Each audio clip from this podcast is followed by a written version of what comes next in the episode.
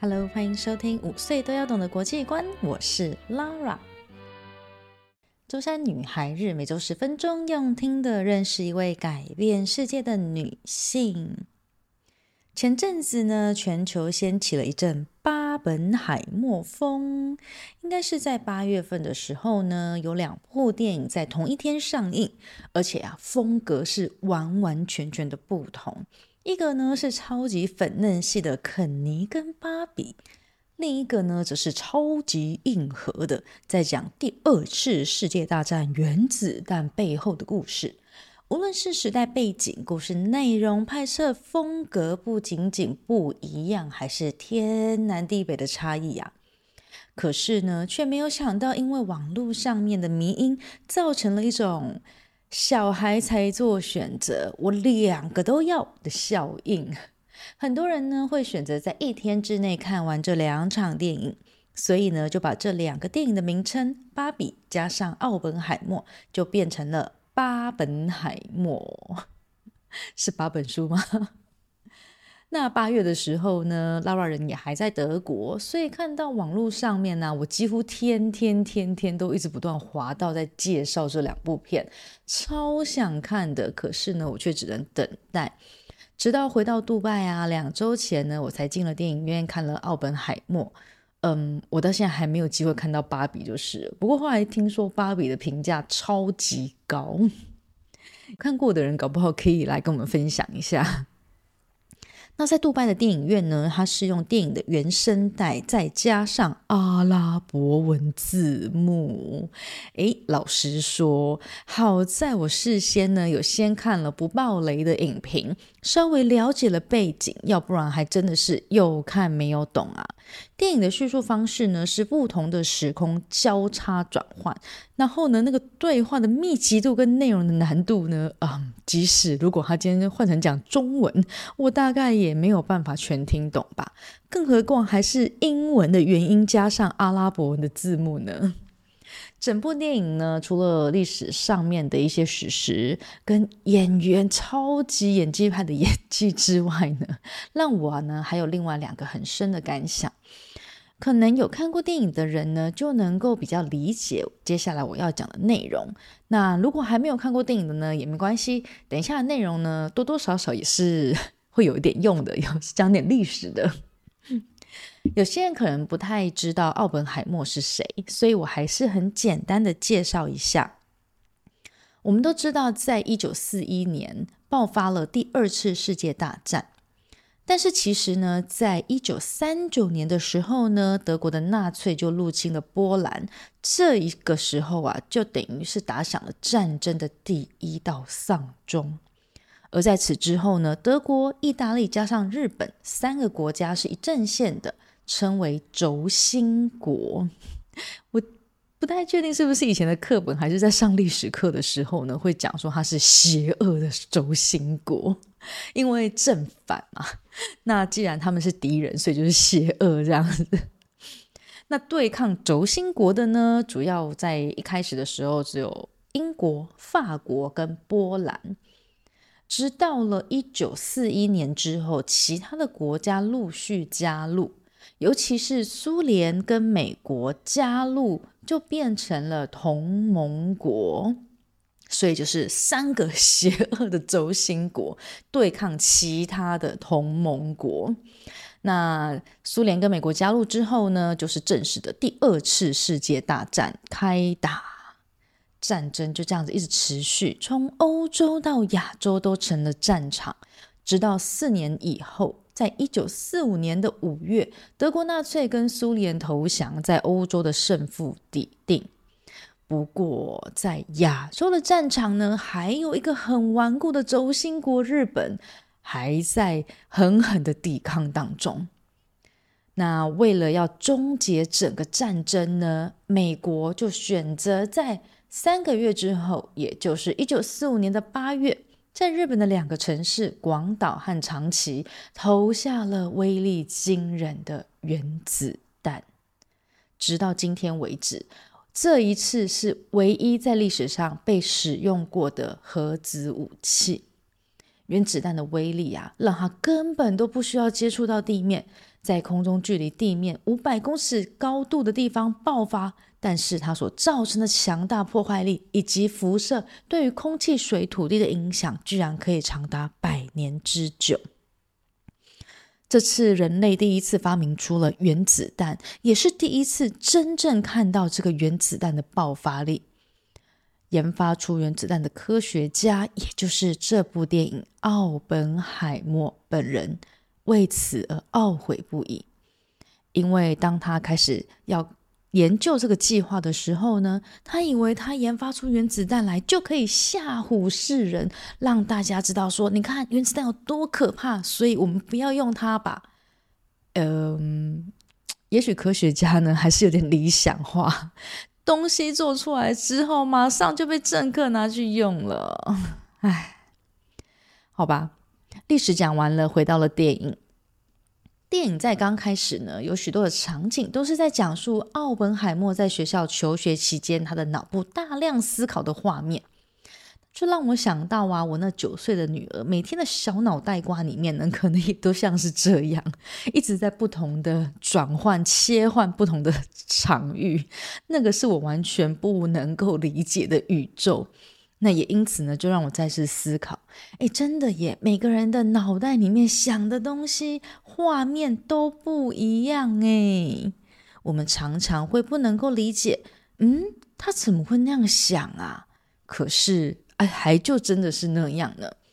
不要说是不同的人了，就算同一个人，像我小时候的想的东西，还有我的想法，跟我现在长大之后，哎，好像也都不一样了呢。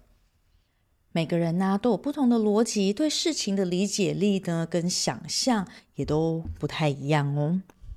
有一次我在生病的时候。哎，那一次啊，不知道为什么，我身体的感官呢，就整个忽然打开了。我开始闻到我从来没有闻过的气味，而我身上的毛细孔呢，也忽然之间可以感受到那一丝一毫在空气当中的变化。其实那几天呢、我真的觉得很害怕，因为我感觉到完全不同的世界，一切是那么的陌生，强烈的味道占据了我的鼻腔，冲上了我的脑海，让我无法跟平常一样的思考判断。那个时候啊，我真的很深深的体会到，真的每个人的感受可能都完全不同诶。所以啊，多一点同理，也许我们不能够真的理解跟明白，也不能够完全同意别人的想法，但是至少我们可以学会尊重别人，可以跟我们不一样，而且这些不一样是应该的，是理所当然的。那这样子呢，也许我们的世界就会多一点和谐。而看完这部电影，让我有的第二个感想就是啊，人性中真的有很阴暗的那一面。就他们 遇到一些事情的时候，居然就可以把他最自私、最黑暗的那一面呢，整个就是从人的心底把它拉出来，然后凌驾在全体的人类之上。唉。我真的有点即视感。在电影里面呢，由钢铁人饰演的 史特劳斯，史特劳斯，他一开始呢，在电影面的剧情，我们看起来以为他是在帮奥本海默做辩护，结果没有想到，后来才知道，原来奥本海默的社会死就是他害的。而用尽心机要将这位人类的原子学之父判社会死刑的背后原因，居然只是因为斯特劳斯在过去跟奥本海默这样子交流的过程当中，有几次的场合，他可能就被开了玩笑，然后就让他觉得说他在大众面前呢受辱了，他会觉得奥本海默是故意要嘲笑他的，故意要排挤他的。可是其实奥本海默真的没有那个想法。还有一次就是，呃，奥本海默跟爱因斯坦在电影里面啦，他们短暂的会晤之后呢，那那个时候不知道奥本海默到底跟爱因斯坦讲了什么，所以爱因斯坦呢就很生气的走掉。那刚好他这样子很气愤的时候呢，迎面而来的就是这位 Strauss，。所以 Strauss 呢，他就误以为奥本海默是在跟爱因斯坦说他的坏话，也因此而埋恨在心。而下面的这一句台词呢，是斯特劳斯的同事在知道事情的真相之后，就跟 史特劳斯、史特史特劳斯说的一句话：“Maybe they were talking about something more important。”也许他们当时是在讲一些更重要的事吧。意思就是呢，谁在那边有空说你的坏话？人家的讨论是人类的大事，诶，你想太多了吧？哎呦，这句话真的是超直接打中我的心的，真的。奥本海默跟爱因斯坦两个人呢，都是在考虑世界全人类的问题，谁还有空在那边讲谁的坏话呢？但是啊，从这边就可以看到。目的不同，一个人的世界，它的层次呢，真的就完全不同。前面的两位物理学家，他们专注在物理的世界当中，他们专心的想要解决世界性的问题，哎，就忽略了有时候人心啊，真的，嗯，会为了自私，然后那么一丝丝的嫉妒跟不安，就忽然变得超邪恶。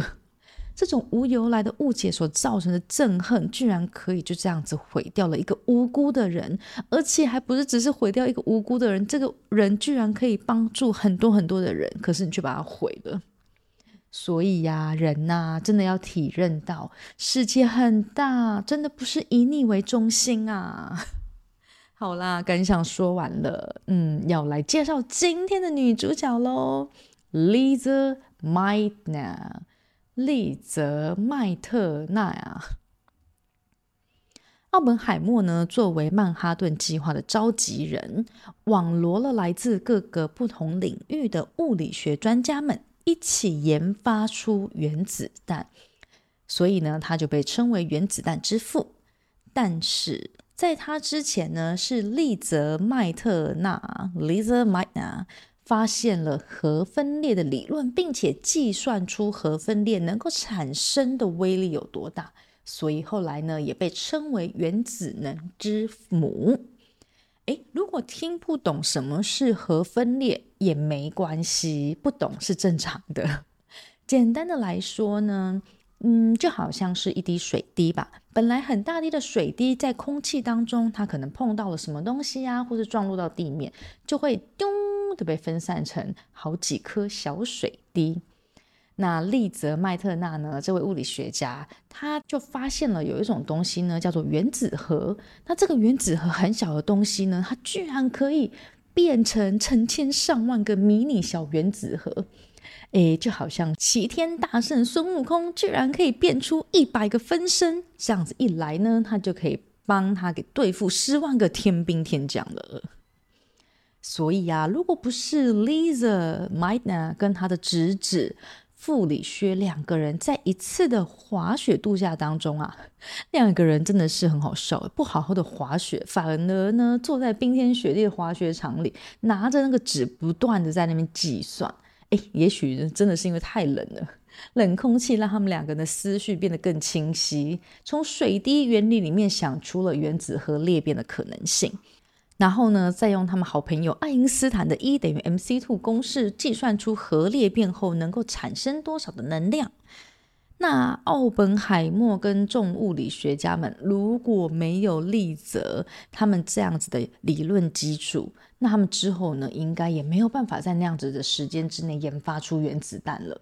所以啊，丽泽麦特纳是原子能之母，这是当之无愧的。虽然呢。Lise 丽泽，他是核分裂理论的发现者，但是他一生坚持不参与任何利用这个理论或是利用物理来发展武器的任何计划。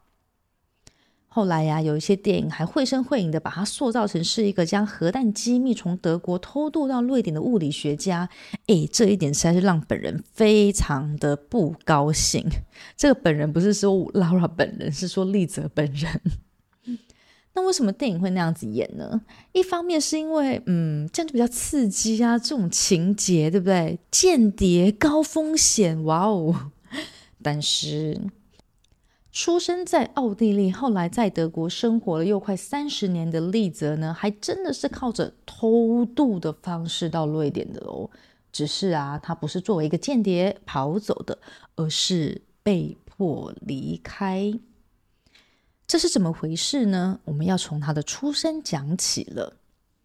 Lisa 在一八七八年出生于奥地利的首都维也纳。他的爸爸呢是一位律师，非常重视孩子的教育。那因为爸爸呢对很多事情啊都很有兴趣，也广交朋友，就会常常邀请不同领域的人来家里做客交流。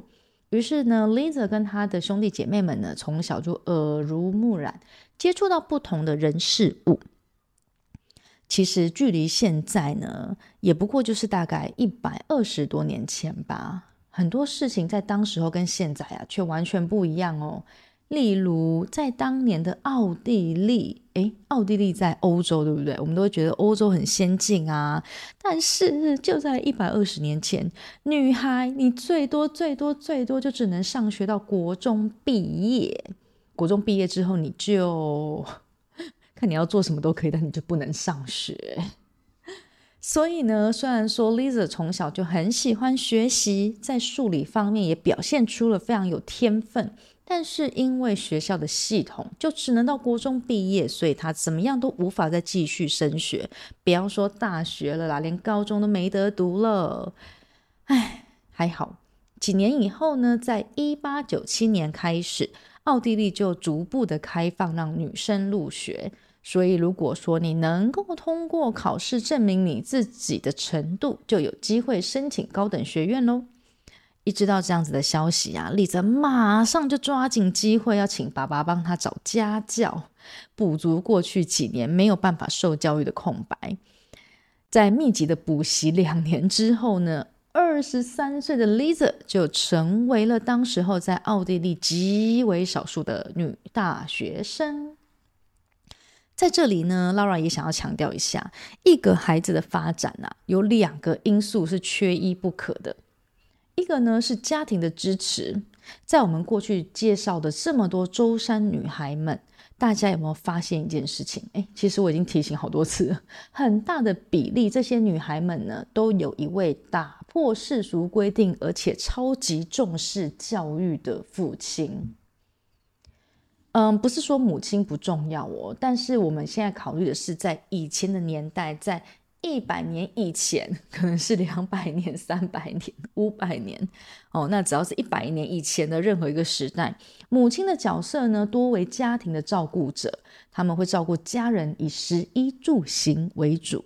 而家中有受教育的，或是可以做出重大决定的呢，这个人的角色还是在父亲的身上。所以说啊，有一位很开明并且很重视教育又不会重男轻女的父亲，这几乎是一个杰出女性的必备条件。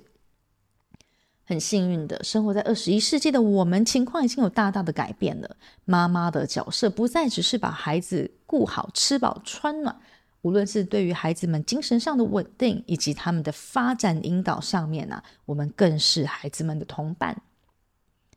除了家长之外呀，好的老师呢也是非常重要的。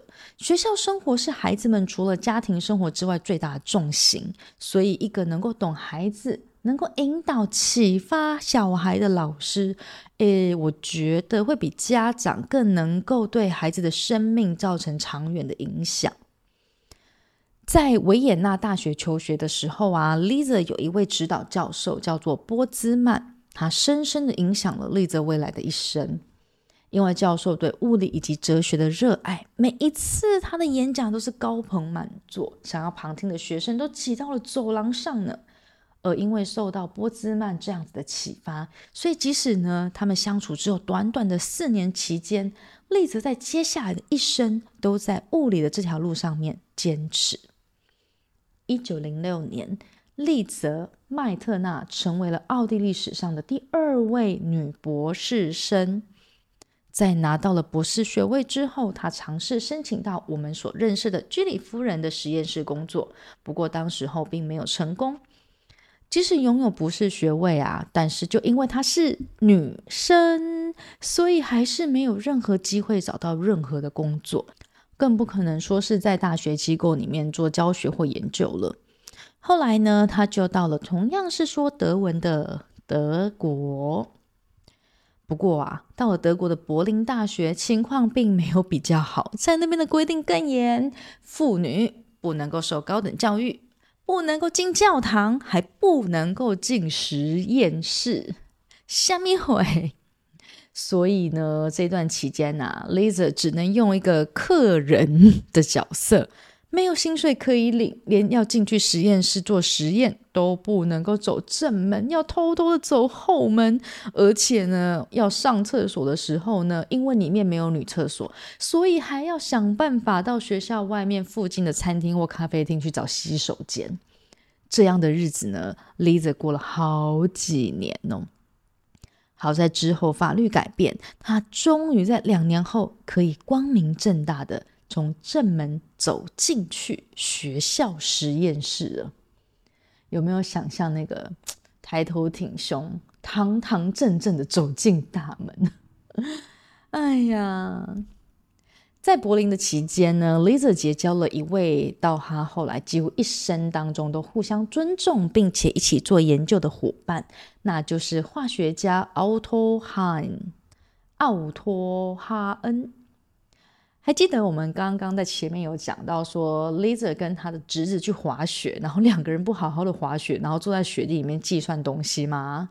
哎，那就是 Lisa 呢，当时候就在帮他这位伙伴奥托哈恩解决他的烦恼。在德国的三十年间呢，Lisa 跟哈恩呢一起发现了一系列的放射性同位素。嗯，简单的来说呢，就是这两位科学家一起发现了许多以前人类不知道的东西，所以呢，让他们在科学界获得了一定的名声，也因此结识了爱因斯坦和玛丽亚居里。诶，谁是玛丽亚居里呢？我们刚刚有提到她的名字哦，就是我们以前常常讲的居里夫人。不过啊，即使在科学研究上如此的杰出，也一直不断不断的在做实验，但是。整整五年多的时间，她一分钱都没拿到。为什么呢？因为她是女生，所以她没有薪水。哎，这一段时间啊，都是靠着家里每个月寄的微薄的生活费过日子。大家觉得怎么样？这个理由就是原因，就是她是女生。嗯。直到一九二二年呢，丽泽麦特纳才获得了教授的职位，他跟他的研究小组也有了合理的薪水与待遇。这一年，丽泽四十四岁，但是好景不长，好不容易让他熬到了物理教授。在一九三三年的时候，居然因为他的身上有着犹太人的血统，所以他的所有的职位都被夺走了。丽泽再也不能够在大学里教学了，因为这个时候希特勒在德国崛起，并且开始一步一步的对犹太人进行迫害。当时候有许多的科学家其实都有犹太血统，诶，其中有一位超有名，你们一定认识的，他是谁呢？没错，就是 Einstein，爱因斯坦。一九三三年的一月三十日，希特勒正式就任德国的总理，德国进入了纳粹时代。同一天，爱因斯坦就带着他的妻子离开了德国，前往美国。虽然感受到纳粹的威胁。但是在那几年，丽泽的同伴奥托哈恩呢，也一直尽力的保护着他。